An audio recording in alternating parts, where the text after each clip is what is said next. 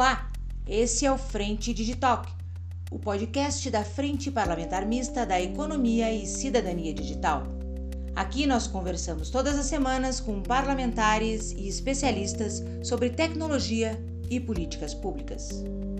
O Digitalk de hoje é sobre educação na era digital.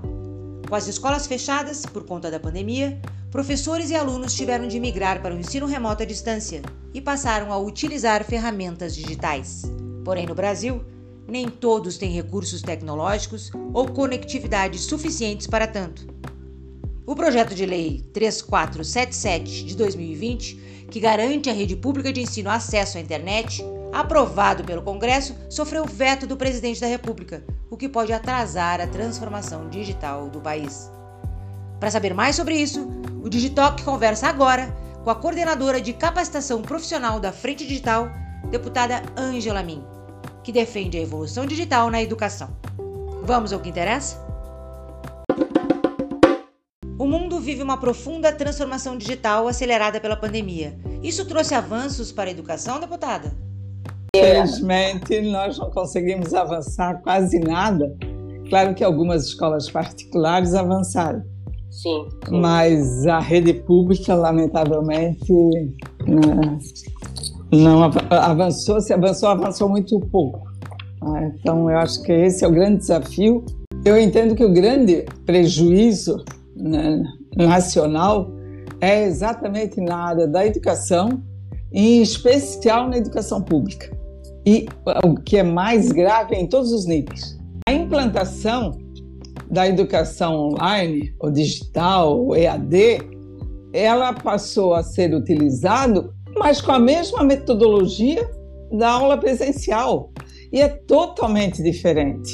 Os nossos alunos hoje, eles estão muito mais preparados para esse enfrentamento, a juventude, a criança já entra no telefone, já mexe, já busca o que uhum, quer. Uhum, né? Uhum. Então, ele tem uma habilidade muito maior e melhor do que nós, com uma certa idade. Né? Então, o que, o que é necessário nesse momento? É mudar a didática, é mudar a pedagogia, né? fazer com que nós tenhamos uma forma diferente de levar o conhecimento ao aluno. Se nós mantivermos a mesma forma de agir que a, da aula presencial, muito pouco nós vamos avançar.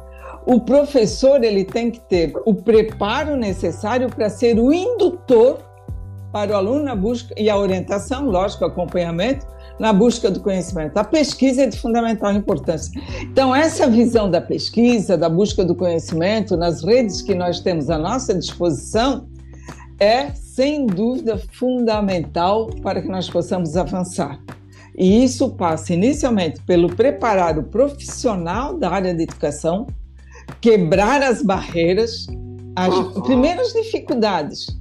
Né? Tem professores com mais idade que têm dificuldade no manuseio das redes que estão à nossa disposição. Eu entendo que a revolução digital ela vai ter um impacto muito maior do que a revolução industrial. Porque mexe em conhecimento, aquele processo de automatização do sistema Ford, né? quer dizer, eram pessoas preparadas para ter uma sequência de trabalho e muito pouco pensar. Né? Era uma, um processo praticamente automatizado. E esse, essa transformação passa pela formação, pelo ensinar a pensar, pelo ensinar a externar aquilo que pensa e principalmente buscar a, a, o conhecimento. O grande desafio, sem dúvida, é o preparar o profissional da educação, é a instalação das redes. Né? Nós, eu acabei de receber uma notícia que o presidente vetou um projeto de lei que nós discutimos e aprovamos agora no final do ano, né, sobre a garantia de acesso à internet e à rede pública. E eu entendo que nós não podemos única e exclusivamente criticar. Né? Existem normas orçamentárias e legais para. Eu já fui gestora, fui prefeita, eu sei né, essa dificuldade né, é um, não única e exclusivamente ter uma ideia, discutir um projeto de lei, avançar e aprovar. Né? Nós temos que ter uma visão maior né, das normas legais da, da administração pública, uhum. mas nós não podemos desistir. Né? Nós conseguimos um grande avanço essa semana, que foi a derrubada do veto do Fundo Nacional de Ciência e Tecnologia, né, eu, eu entendo que esse fundo ele pode ser utilizado para esse avançar na área da educação. Não adianta nós. Eu cito o exemplo de Florianópolis. Florianópolis, nós temos hoje um grande parque industrial na área de tecnologia e inovação e nós não temos profissionais adequados. Qualificados. Tá, qualificados. O Brasil, o, o Estado de Santa Catarina hoje, porque felizmente, com a continuidade da ação né, da, do investimento público, das academias e da iniciativa privada, fez com que nós avançássemos muito nessa área e ele não ficou centrado em Florianópolis. Hoje nós temos em cada região do estado o seu parque tecnológico trabalhando né, as suas vocações. Mas o trabalhar essas vocações não é única e exclusivamente instalar o parque tecnológico. É abrir a visão da educação para preparar o nosso estudante, o nosso jovem, para essas novas uh, uh, empresas de inovação e tecnologia. Se nós, e isso começa lá na base, começa na pré-escola. Se nós não tivermos essa visão do preparar a nossa criança, o jovem, numa nova didática, muito pouco nós vamos avançar. Então, passa pela educação infantil, o ensino fundamental, o ensino médio e as universidades têm um papel de responsabilidade muito grande. Então, eu entendo que é só dessa forma que nós vamos avançar para sair da crise que nós estamos, para recuperar parte do conhecimento perdido pelas nossas crianças jovens e jovens, nós vamos recuperar parte. Né? E preparar, sem dúvida, para um novo momento. A senhora falou em educação desde a educação infantil, mas ela passa também por uma educação técnica, uma profissionalização. Mas uma tem que colocar a técnica já desde o início.